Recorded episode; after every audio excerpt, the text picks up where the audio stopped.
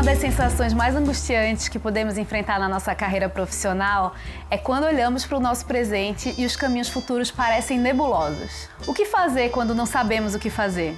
Como tirar do papel um projeto de reciclagem profissional se não conseguimos compreender quais devem ser os próximos passos? Se quero mudar de área significa que não sei mais que profissional sou?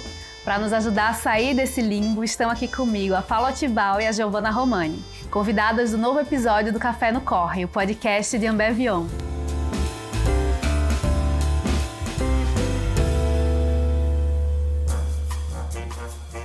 Sejam muito bem-vindas. Queria já começar pedindo para vocês se apresentarem. Quem são vocês? O que é que vocês fazem? Bom, eu sou Giovana Romani, eu sou jornalista, mãe, fashionista, criadora de conteúdo, blogueira, famosa blogueira, né? Mas originalmente, assim, é, acho que falando um pouco da minha formação, eu sou formada em jornalismo pela USP, lá nos idos de 2005, outros tempos do jornalismo, né? Então, tive passagens por várias redações da Editora Abril, é, Estadão, Folha, sempre trabalhando com moda e beleza. É, e aí, nos últimos tempos, eu estive na Globo Condenast, que é uma outra grande editora brasileira. Trabalhei lá na revista Glamour é, que é uma revista e um portal. Fui editora sênior, fui redatora-chefe, fui diretora nos últimos dois anos. E aí achei que era a hora de viver outros caminhos e hoje eu crio conteúdo para marcas e para as minhas próprias redes. Só um resumo para dar para entender depois o que a gente vai falar aqui. Show. Gente, muito prazer. Eu sou a Paula Tibal. Eu trabalho hoje como head de aprendizagem aqui na Ambev. Tenho seis anos já de companhia, trabalhei em algumas áreas aqui, eu acho que é até por isso que o papo de hoje vai ser super interessante trocar com a Gi. E tenho uma trajetória um pouquinho diferente da dela, né? Eu sou economista, é, nunca atuei na área de economia, o que é algo engraçado, né, para trazer no nosso fórum de hoje, mas muito apaixonada por pessoas e fora do mundo profissional, pratico yoga, não sou mãe, mas sou tia de duas meninas maravilhosas, paixões da minha vida, super ansiosa pro papo que a gente vai ter aqui hoje. E você é da onde? Você é daqui? Sou do Rio. Ah, tá tá. Sotaquezinho misto. É, uma mistura aqui boa, é. né? Bons lugares para passar o carnaval. Exatamente. Para a gente começar a mudar de carreira, né, ou mudar de área, né? Você é economista, de repente fazendo uma carreira de seis anos aqui, você é jornalista, hoje é autônoma, mudar mexe muito com a gente, né? E ao mesmo tempo parece ser um imperativo do futuro e do presente do trabalho também. Quando é que a gente sabe que chegou o momento de mudar? Quando é que a gente consegue lidar com esses medos e inseguranças para fazer uma transição que seja positiva? Na minha opinião, assim, não tem uma receita de bolo para isso. Acho que cada profissional, através do autoconhecimento, e aí, na minha opinião, o autoconhecimento ele pode ser explorado de diversas formas, seja terapia, seja leitura, seja mentoria, coaching, que seja, é, consegue chegar nesse senso de hoje talvez eu já não entregue mais o meu máximo potencial aqui, seja porque eu não acredito mais no propósito desse, dessa minha, desse meu momento de carreira, dessa minha função, seja porque de fato eu poderia agregar mais em um novo desafio e me aventurar nesse mundo novo. E eu acho que uma pauta importante para a gente trazer aqui é essa necessidade da coragem, porque o novo, como a Dani muito bem disse, é curioso, né? Ele dá frio na barriga, ele dá medo. Então, você ter essa visão para a inteligência emocional de que o começo não é fácil, você volta a ser um aprendiz, precisa usar curiosidade e aprendizagem a seu favor e muitas vezes exigindo a sua própria vulnerabilidade, eu acho que é o X da questão. Então, se encorajar a seguir esse caminho e abrir um pouco essa visão, saindo de uma formação em economia para atuar numa área de gente, foi muito do que eu pude sentir nos últimos anos. Quando você é, acabou a faculdade de economia e acabou não exercendo o que você estudou, você ficou com uma sensação assim de, ah, eu perdi tempo? Ou você ficou com a sensação de, não, eu aprendi algumas coisas aqui que eu vou reciclar para a minha nova área? Você sentiu alguma pressão, por exemplo, da sua família sabe? Como foi essa mudança? Agora já faz tempo, mas naquela hora foi angustiante de certa forma? Sempre é, porque você gera uma expectativa no entorno, né? Você estuda quatro anos, especificamente alguns temas na graduação. Sair desse espaço para atuar com algo completamente novo te dá um frio na barriga de será que eu não poderia estar mais capacitada a assumir essa nova área? Mas, por outro lado, eu acredito muito em profissionais complementares. Eu acho que, tendo uma bagagem diferente, talvez hoje, olhando para trás, eu consiga ver as minhas contribuições financeiras, as minhas contribuições de gestão de processos que a economia pôde me aportar enquanto graduação. Então eu costumo ter uma visão um pouco mais otimista sobre isso de o que será eu posso, que eu posso aportar para essa área que é um diferencial comparado com o background esperado para estar tá aqui. Então, acredito muito nessa diversidade de capabilities, que é muito do que a gente fala aqui na companhia. Acho que para mim, o entendimento né, de quando é hora de mudar, se é hora de mudar, se faz sentido mudar, é, vem muito disso, dessa percepção interna. Né? Eu estava ouvindo outro dia um, podcast que estava a Maria Homem, psicanalista, e ela falava é, de uma das leituras sobre angústia, que quando tem angústia, fica atento, que angústia é um sinal de uma coisa maior, assim, de uma coisa que precisa ser olhada e precisa ser mudada. Então, acho que esse é um dos sinais, assim, falando de um jeito mais subjetivo mesmo, né? Acho que se você vai, né, tá indo angustiada para aquele trabalho que está fazendo, aquilo te dá uma sensação que não é Claro, não vai ser 100% alegria seu trabalho o tempo todo, né? Mas quando tem uma angústia presente, acho que vale, opa, deixa eu olhar para isso, sabe? Se evolui para uma coisa ainda mais é, maçante, de certa forma, né? Tipo, putz, o que, que eu tô fazendo aqui? Porque eu acho que a gente só muda quando chega nesse ponto várias vezes, né? Que é tipo, meu Deus, eu já não sei mais por quê, aonde, como, o que estou fazendo aqui. É, eu acho que a gente tentar olhar para um passo antes, assim, sabe? Como faz isso? É isso que você falou. Pode ser yoga, pode ser análise, pode ser lendo, pode ser conversando com amigos, mas eu acho que a gente devia ter essa cultura, sabe? De que, assim, eu acho que durante muito tempo de gestora eu falei, ai, olha, trabalho é importante, mas não é tudo na sua vida, não é tudo na sua vida. A vida é o que é quando é, você está em casa e tal. Só que ao mesmo tempo é uma grande parte da sua Sim. vida. Então, não sei o quanto é verdade isso que eu mesma falei muito tempo, entendeu? Porque você precisa estar tá feliz nesse ambiente. Então, eu acho que é, é um termômetro meio, é, meio simples, assim. Eu tô indo feliz, eu faço não alegre, exultante, você não precisa estar ali, né, cantando é, Singing in the Rain pra chegar no trabalho. Mas eu acho que, tipo, eu tenho propósito, motivação e eu vou feliz, eu acordo, visto minha roupa e falo, isso aqui tá me fazendo bem? Agora, se não, aí já é hora de repensar, sabe? E vai ter coisa que vai te fazer bem, né? Vocês encontraram, eu encontrei. Eu acho que existe, né? Não é assim, ah, é porque trabalho que. Não, existe o que vai te fazer bem. Então, eu acho que é esse, esses são os sinais, assim, que para mim é tipo. É, realmente sinal de alerta, assim, acho que vale mudar, vale repensar e olhar para dentro da companhia, para fora, para outro mercado, mas vale olhar e tentar entender o que está rolando. A gente vai passar muito tempo trabalhando, né? Tem que ser bom de alguma forma. É, e Giovana, em um dos textos seus publicados nas redes, intitulado Agora é Brincar de Viver, ele me chamou muita atenção. Nele você reflete sobre a razão da existência da sua escrita após dar adeus ao emprego CLT.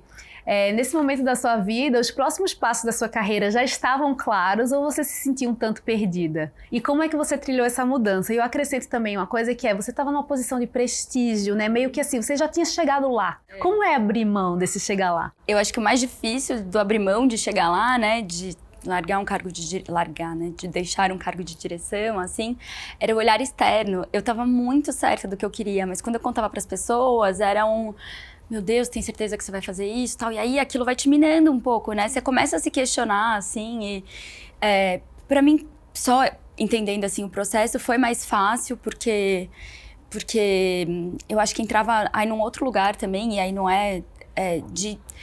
Eu acredito muito no, na independência e no empoderamento feminino financeiro também. Uhum. Também foi uma coisa para qual eu olhei o emprego CLT naquela, naquele momento, no jornalismo, Dani né, já viveu esse universo também, é, não traria a independência que eu precisava naquele momento, enquanto mãe, enquanto né, mãe hoje divorciada, enfim, e que eu preciso realmente ter ali outros, outras camadas de renda que um, um trabalho CLT no jornalismo não permitia. Então começa por aí, assim, essa coragem também vem muito de uma outra camada de necessidade, né?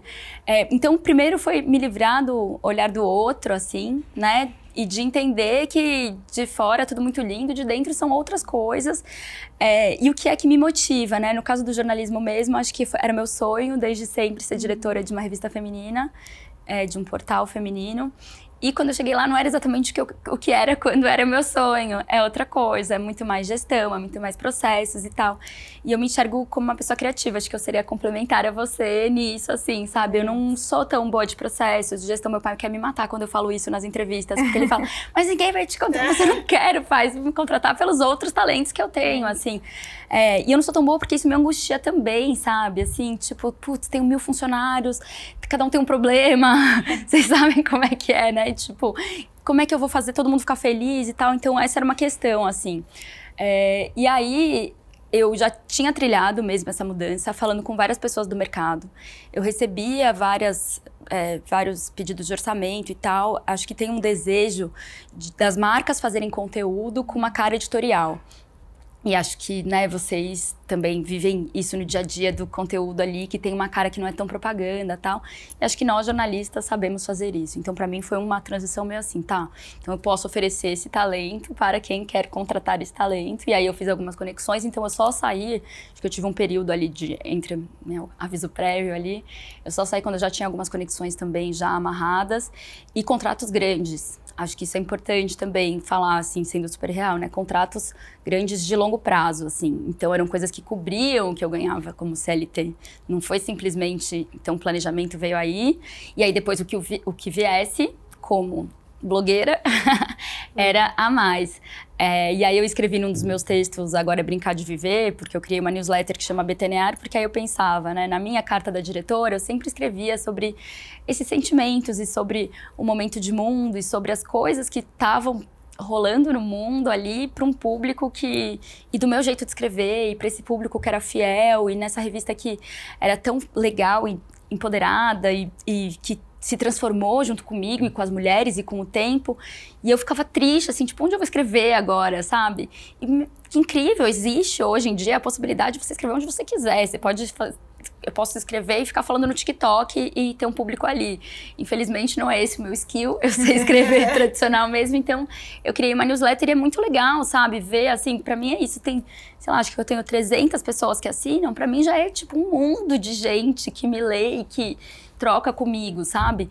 Então acho que respondi várias coisas numa só, mas acho que é isso. Foi um caminho trilhado com muita racionalidade, pensando também financeiramente e criativamente quais são os caminhos individuais que eu posso ter para me manter fiel ao meu propósito, que no fim das contas é escrever. E é tão legal você trazer essa parte bem da vida real, porque eu acho que de fora pode parecer que é uma transição fácil, mas é difícil você sair de um, de um meio tradicional para desbravar um outro meio, né? A gente ainda vive um momento em que tem muita promessa de, ah, você vai ter uma carreira na internet, você vai conseguir viver disso. Não necessariamente, assim. Então, trazer para esse dado de realidade é super importante, né? Porque para a gente não cair numa armadilha. E que a gente só consegue, acho, ter uma carreira na internet também hoje, porque trilhou esse caminho offline durante muitos anos. Então, hoje tem uma relevância ali, as pessoas conhecem e te chamam também pelo tudo que você construiu nesse caminho. Se fosse só na internet, talvez fosse diferente, sabe? Então. E Paula, você, na sua experiência, já deve ter vivenciado muito, né, diversos cases de desenvolvimento de pessoas. É, e falando sobre crescimento na carreira, quais são as atitudes que profissionais podem tomar para alavancar é, essa carreira? O que é que hoje se destaca como uma habilidade super importante? E se o profissional decidir mudar de área, essas experiências anteriores, elas ainda são vistas como uma perda de tempo ou não? A gente quer cada vez mais profissionais múltiplos que consigam agregar muitas habilidades. Dani, mega completa a sua pergunta, assim, uhum. acho que é um super questionamento que os profissionais hoje fazem e principalmente as empresas. E até retomando um pouquinho, né, do, sobre o texto da Gi, eu acho que principalmente quando a gente fala sobre brincar de viver, é um pouco sobre isso que a gente espera dos profissionais. Então, claramente a gente tem aquela, aquele sentimento de que é uma angústia não saber como seguir e se de fato é, faz sentido mudar ou não de carreira. E aí, falando um pouco sobre comportamento, eu acho que o grande skill, na verdade, que você precisa ter é ousadia e coragem. Porque quando você está nesse processo de querer se entender, entender como seguir, essa ousadia de se conectar com pessoas diferentes, entender a sua trajetória em outros perfis e valorizar o seu background para aquilo é muito relevante para você conseguir se expor, você conseguir provar o seu valor. E na minha humilde opinião, quanto mais processos e áreas você conseguir viver, você vai conseguir aportar uma visão holística da companhia. Então, é, claramente, quando a gente pensa, por exemplo, numa transição de carreira de uma pessoa que vem do marketing e vai para a área de gestão de pessoas, essa pessoa vai vir com skills de branding, de posicionamento super relevantes que podem complementar uma visão de estratégia da sua área atual. Eu acho que é um pouco do receio que as pessoas sentem, né? Do, ah, eu perdi tempo, o que, que eu fiz todo esse tempo da minha vida? Você construiu capabilities e skills que vão te fazer ser um profissional diferente naquela área e aportar, muitas vezes, uma visão crítica necessária para, de fato, balançar o esqueleto ali de toda aquela estrutura, toda a estratégia que vem sendo montada. Então, eu particularmente acredito muito nessa mudança. A gente fala muito em carreira em W, né? Em que as pessoas têm experiências diferentes, em empresas diferentes, em áreas diferentes, e o quanto isso pode aportar valor para o negócio enquanto empresa, mas principalmente também enquanto pessoa. Porque quanto mais você aprende, mais você tem experiências, e eu estou falando mais de atitudes e habilidades e vivências profissionais, mais rico vai ser o seu repertório para de fato conduzir um projeto, seja em qual área for. Então, obviamente, essa é a minha opinião enquanto profissional que sente necessidade do movimento, de se mexer, estar em áreas diferentes, me conectar com pessoas diferentes. Mas eu só queria aclarar aqui que as pessoas são distintas. E a gente tem também perfis especialistas e tá tudo bem. Uhum. Ai, que bom que você falou essa palavra, porque me veio essa pergunta aqui. Será que a gente ainda, o mercado ainda espera muito que as pessoas sejam especialistas e que elas fiquem 30 anos fazendo a mesma coisa, sendo que isso já mudou? Primeiro porque a gente vai trabalhar mais tempo do que os nossos pais trabalharam, por exemplo, que talvez a nossa ideia de tempo também mudou, né? Antes a gente via assim, ai, um etarismo muito forte. Chegou aos 40, é como se você já tivesse num momento de carreira que você já vai estar tá declinando, que é um absurdo. É. Na verdade, assim, a gente vai viver mais, a gente vai trabalhar mais, tem, tem problemas aí nessas afirmações também, mas assim, a gente vai poder ser profissionais diferentes em cada etapa da vida. Mas será que ainda tem uma, uma uma diferença entre assim, parece que as pessoas querem o especialista, mas na verdade o mundo já mudou e a gente vai ser generalista, mas muito bom né, sendo generalista também. Eu acho que sim, acho que pontuação perfeita, assim, é isso, né? Porque a gente, aos 40, eu tenho quase, a gente tá ali chegando, é, eu acho que a gente continua acompanhando o espírito do tempo, se reinventando, se renovando, olhando para tudo, redes sociais e o mundo que está acontecendo e lendo tal. Então a gente é especialista de alguma forma, mas um pouco especialista no comportamento mesmo, sabe? Acho que especialista no que está rolando. Conseguir ser gestor de uma equipe mais jovem, de 20 e poucos ali, porque você está entendendo, você consegue conversar. Antes não conseguia, né? O gap era muito diferente. Então hoje acho que é, é isso, né? Que você falou, são outros skills que você desenvolve. Você vai ser o melhor naquilo? Talvez também, porque eu acho que até hoje em dia mudou muito muito a forma como a gente continua estudando ao longo da vida e aí tem mil e um cursos e mil e uma possibilidades. É, não é só você ficando ali 30 anos na mesma empresa que você se torna especialista num determinado assunto, né? Eu sempre penso que minhas amigas que são mais novas, elas têm uma questão sempre que assim, ficam dois anos no trabalho, querem mudar e aí ficam assim, ai, será que eu vou ficar com essa fama da pessoa que pula de trabalho em trabalho e tal? E, tipo, sei lá, acho que isso meio caiu por terra, nem sei se fica com essa fama. A pessoa não vai olhar para isso, pra, não sei, não sou da RH, não sei. Mas não necessariamente, se você for boa, se você for talentosa, tudo bem, ela entende que você sente essa necessidade de estar em um outro lugar, vivendo uma outra história, uma outra experiência, né? Nossa, eu adorei o que você trouxe uhum. agora. E até super correlacionou com um artigo que eu tava lendo. Na verdade, era um reporte de um professor de Harvard no LinkedIn que falava justamente sobre isso, assim, sobre como nós, profissionais da área de gestão de pessoas, precisamos nos reinventar, dado que após a pandemia e toda essa revolução de informações que a gente vem recebendo nos últimos anos, como que de fato a gente aceita que algumas pessoas vão precisar ter um break na sua carreira? Uhum tá tudo bem com esse processo, né? Talvez um break para um sabático, para de fato mergulhar no autoconhecimento, um break para fazer um shift de carreira e se especializar um pouquinho naquela área para adentrar com mais valor. E, e, o quanto que a gente precisa normalizar isso, mas as próprias pessoas precisam ter esse ponto que você falou, né? O, o não sentimento de angústia e a vontade de mudar, sabendo que a gente precisa ser feliz no que a gente faz. E, e, e, ser feliz significa, muitas vezes, refletir fazer uma pausa para que essa pausa ali de curto tempo, né, de um ano, dois, venha refletir nos próximos 20, 40 anos de uma atuação de máximo potencial, de crença, propósito.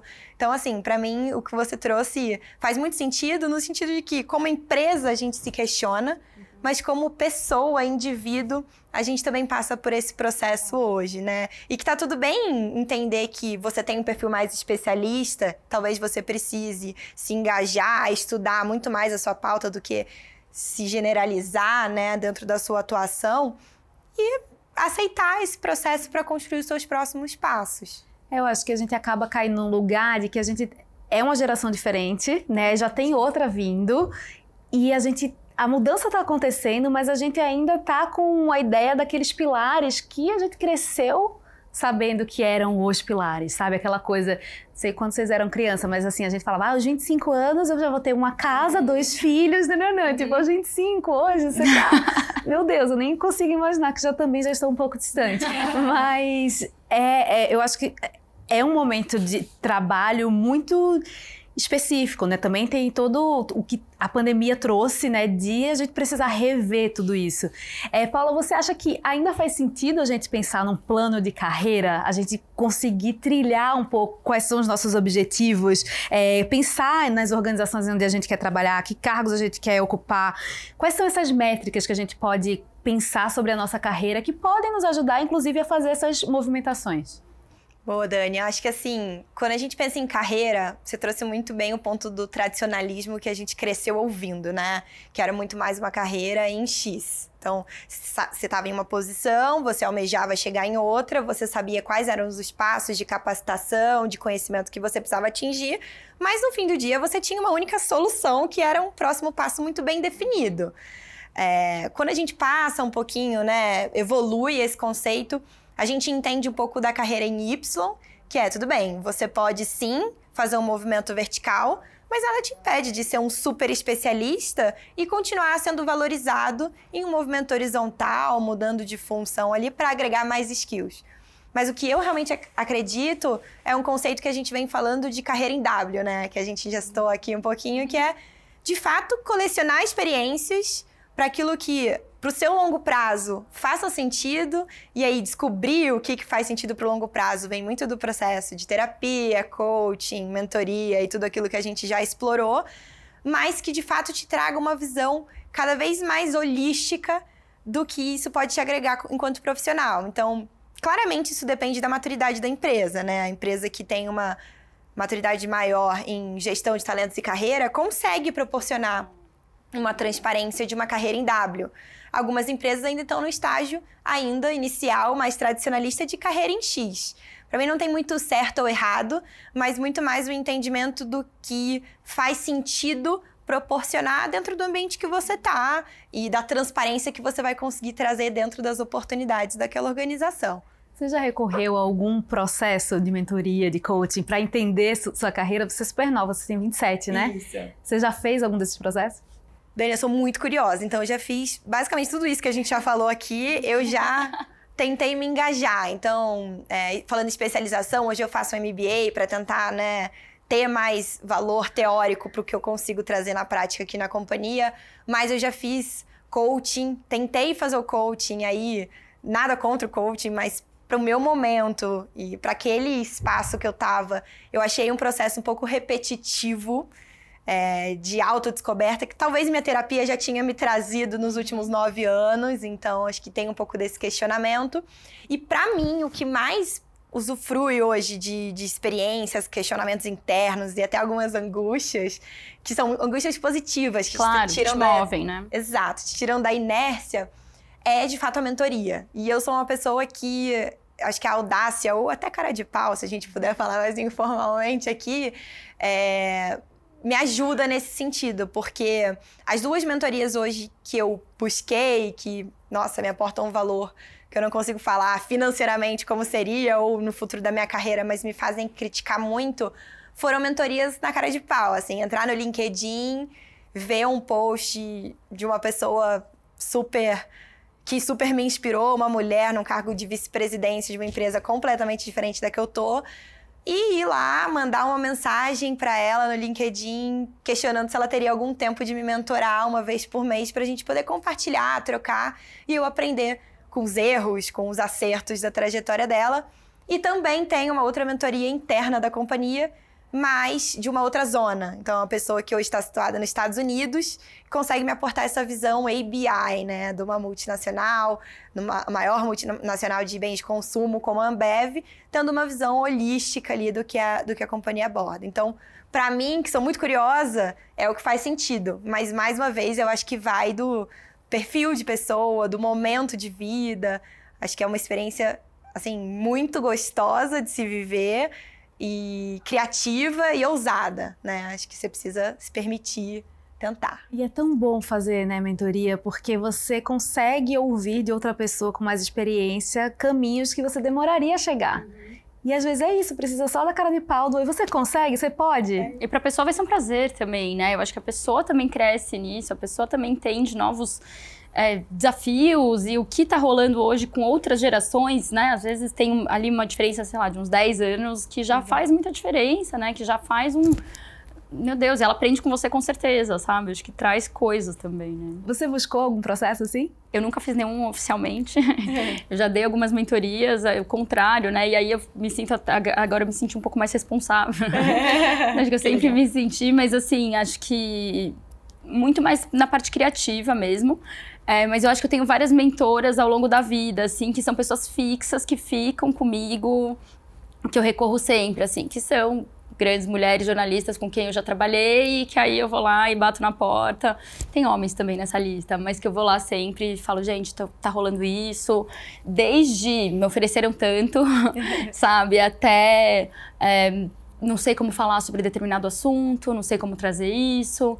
Então, acho que sempre levo, não é uma coisa formal, mas são pessoas que, tipo, eu chamo no WhatsApp e falo, viu, cinco, cinco minutos aí, que, e, assim, que já passaram, né, ou por um cargo de direção de uma coisa de conteúdo, que é o caso, ou repórteres, grandes repórteres. Eu até estava pensando enquanto você estava falando que realmente acho que vai muito do, do perfil de empresa, né? Eu, eu, enquanto você falava, eu falava, eu estava pensando que no começo da minha carreira eu adoraria tipo, ter podido fazer essa carreira em Y e que ela funcionasse de fato, sabe? Acho que eu adoraria ter sido repórter para sempre, sabe? Acho que era o meu desejo, assim. Só que, não assim, dificilmente no jornalismo existe uma possibilidade de você crescer uhum. também sendo esse especialista. Existem poucos, acho, no Brasil, assim, uns sei lá, 10, que são grandes repórteres e tal. Então eu fiquei pensando que acho que esse W funciona muito bem, assim, né? Que é isso, você vai, volta, te leva para outros caminhos que não são os tradicionais, assim. Adorei o que você falou. E Giovana, você está fazendo uma carreira num meio que é relativamente novo, né? Isso pode trazer muitas mudanças. É um mercado em constante mudança. Uma hora uma coisa funciona, outra hora é outra coisa. Os próprios algoritmos das redes sociais, eles estão constantemente mudando. É, como é que você abraça essas mudanças em vez de temê-las? Te angustia pensar que você está num meio que pode mudar do dia para a noite? Você consegue planejar sua carreira também nesse novo meio com mais longevidade? Eu planejo uma coisa assim que é. Era até minha bio no Instagram, mas eu mudei agora para deixar mais claro. Mas era assim: eu escrevo. E eu entendo isso, assim, eu escrevo, eu faço conteúdo. Hoje é no Instagram, no TikTok, no uhum. Twitter. Uhum. Amanhã não sei, se falarem que vão me, vão me ler se eu escrever na porta de vidro, eu vou ter que aprender um jeito de escrever na porta de vidro. E se é fazendo podcast, eu vou ter que aprender. Então eu acho que eu vejo meio assim, eu vou continuar escrevendo e fazendo conteúdo para mulheres, sobre moda e beleza principalmente, um pouco de lifestyle, independente da plataforma que for. É assim que eu olho a longo prazo a minha carreira, o que é um pouco, pode ser um pouco angustiante, assim, mas eu acho que eu me sentia mais angustiada é, pensando, por exemplo, é, em audiência de site e em como conquistar esses números e essa audiência qualificada, mas que ao mesmo tempo precisa da programática.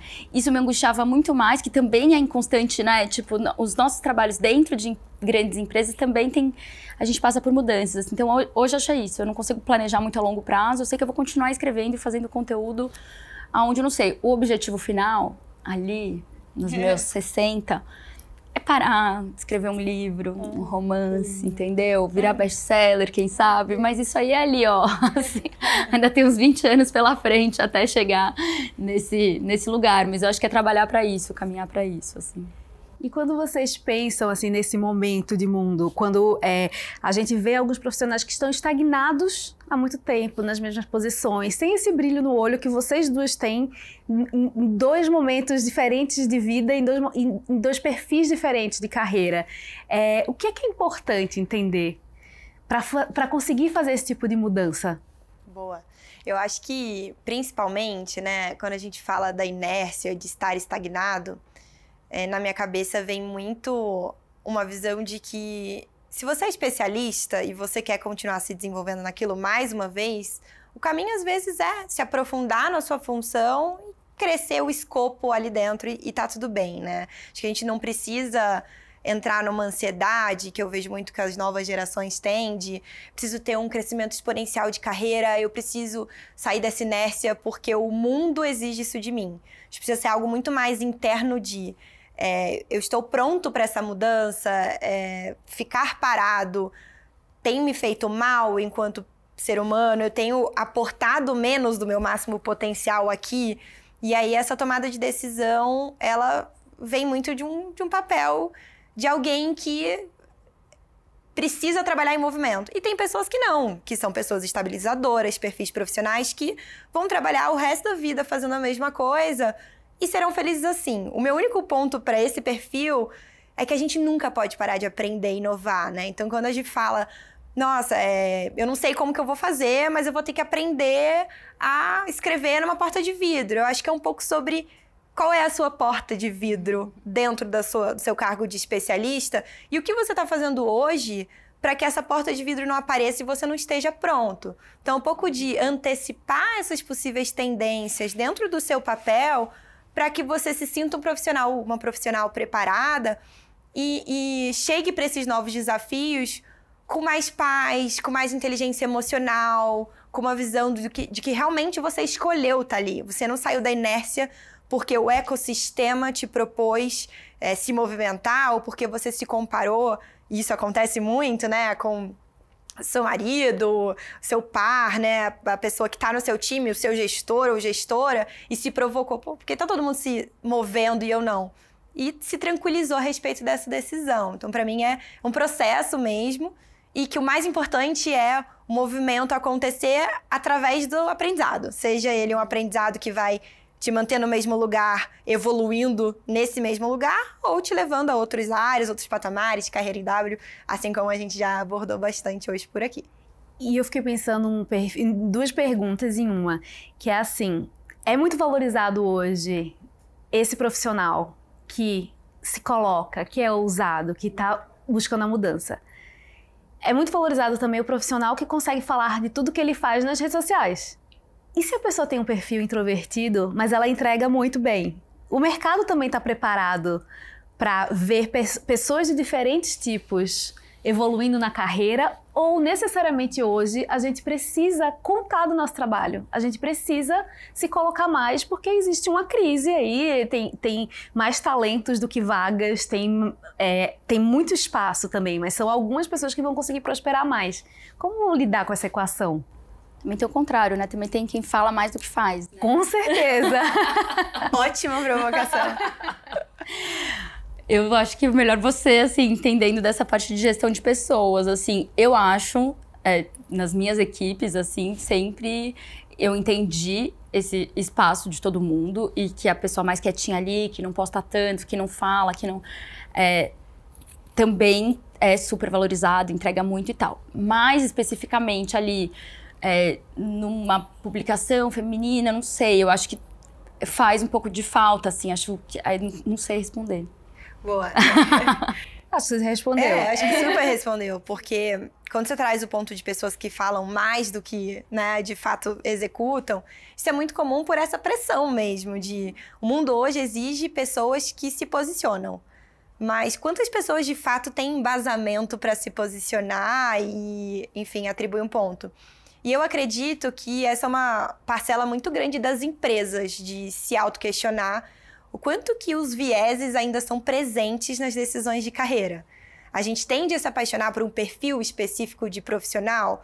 Se sim, a gente nunca vai ser uma companhia ou uma empresa diversa. Uhum. Porque a gente vai sempre reconhecer, remunerar, é, alavancar, promover. Um certo tipo, né?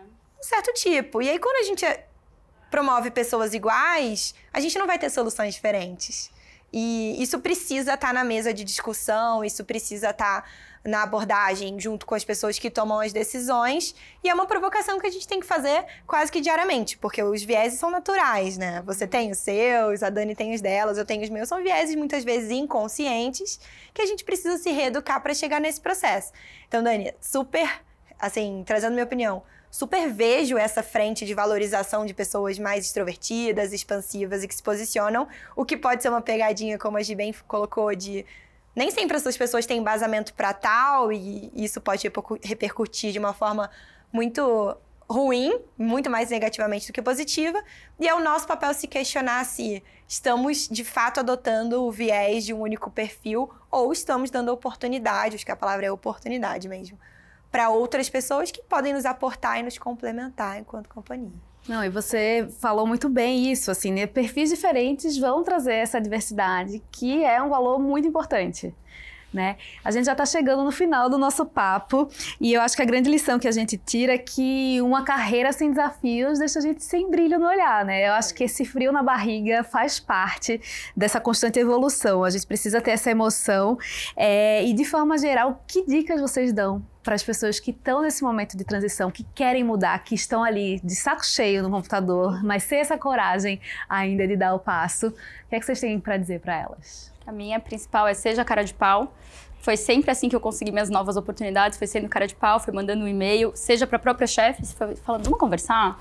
Putz, olha, tá difícil aqui para mim, não tá legal, não tá rolando. Um papo sincero mesmo. Você pode falar que você não tá feliz para sua chefe. Eu acho que é parte também, né? Entender o porquê, enfim, vamos mudar de área, vamos melhorar minhas, minhas, né, minhas tarefas aqui, vamos mudar meu horário. Não sei. O que a gente pode fazer para melhorar essa minha vontade de estar aqui, né? Então, eu acho que é seja cara de pau e sincero com você mesmo. E essa cara de pau é um pouco assim tá tudo bem você mandar um e-mail para sua chefe ou para uma pessoa de outra empresa, absolutamente nada. E aí, vamos bater um papo? E aí pode ser para uma mentoria, pode ser para uma vaga, pode ser para mil coisas, assim. Então, acho que é isso. Seja sincero com você e tudo bem. Vai bater em porta por aí, vai, fala para as pessoas que você está aberto a novas oportunidades. Se coloca como agente da mudança, assim, sabe? Acho que a gente é, é, tem esse poder mesmo, né? De ser sei lá, eu sou a protagonista da minha própria sitcom. Então, se eu não for atrás é, das oportunidades que, que podem vir para mim, enfim, é isso, assim, ah, então legal, Dani, vem aqui e tal, vou te mandar uma mensagem, se qualquer dia eu tiver qualquer ideia, para você também, sabe? E é isso, gente, você pode falar, não, nada a ver, ou pode falar, ótimo, vamos nessa. Então, eu acho que é isso, assim, acreditar que no seu potencial, ser sincero com você e bem cara de pau. Boa. Não, acho que é super isso, né? O ponto da ousadia para mim é fundamental. Acho que você só consegue descobrir o novo quando você sai ali do seu ambiente de conforto e se questiona com pessoas externas, mergulha no seu autoconhecimento, como a gente já falou várias vezes aqui hoje, né? Acho super importante.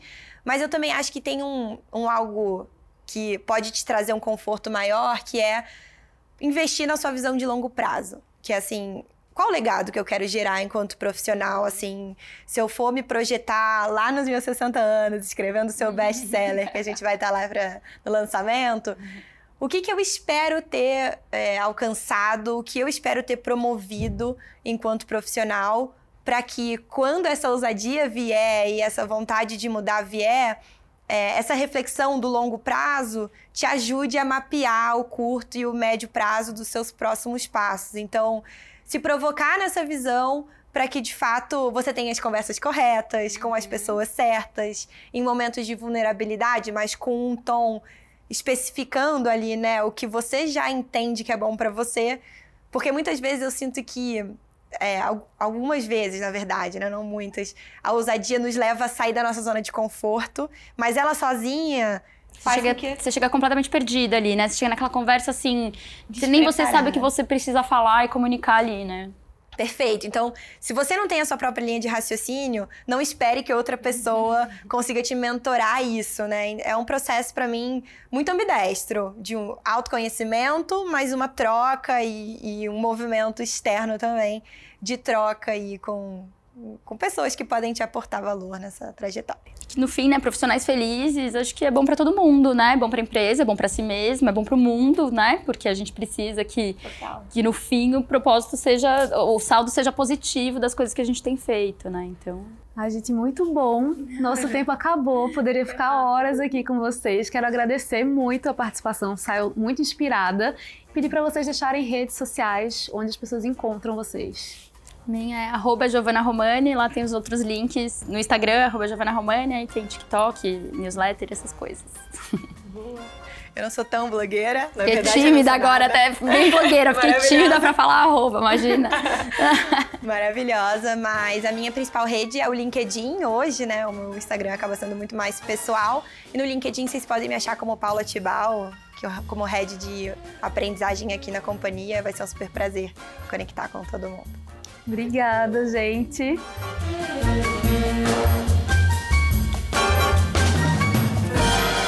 Esse foi mais um episódio do Café no Corre, o podcast de Ambevion.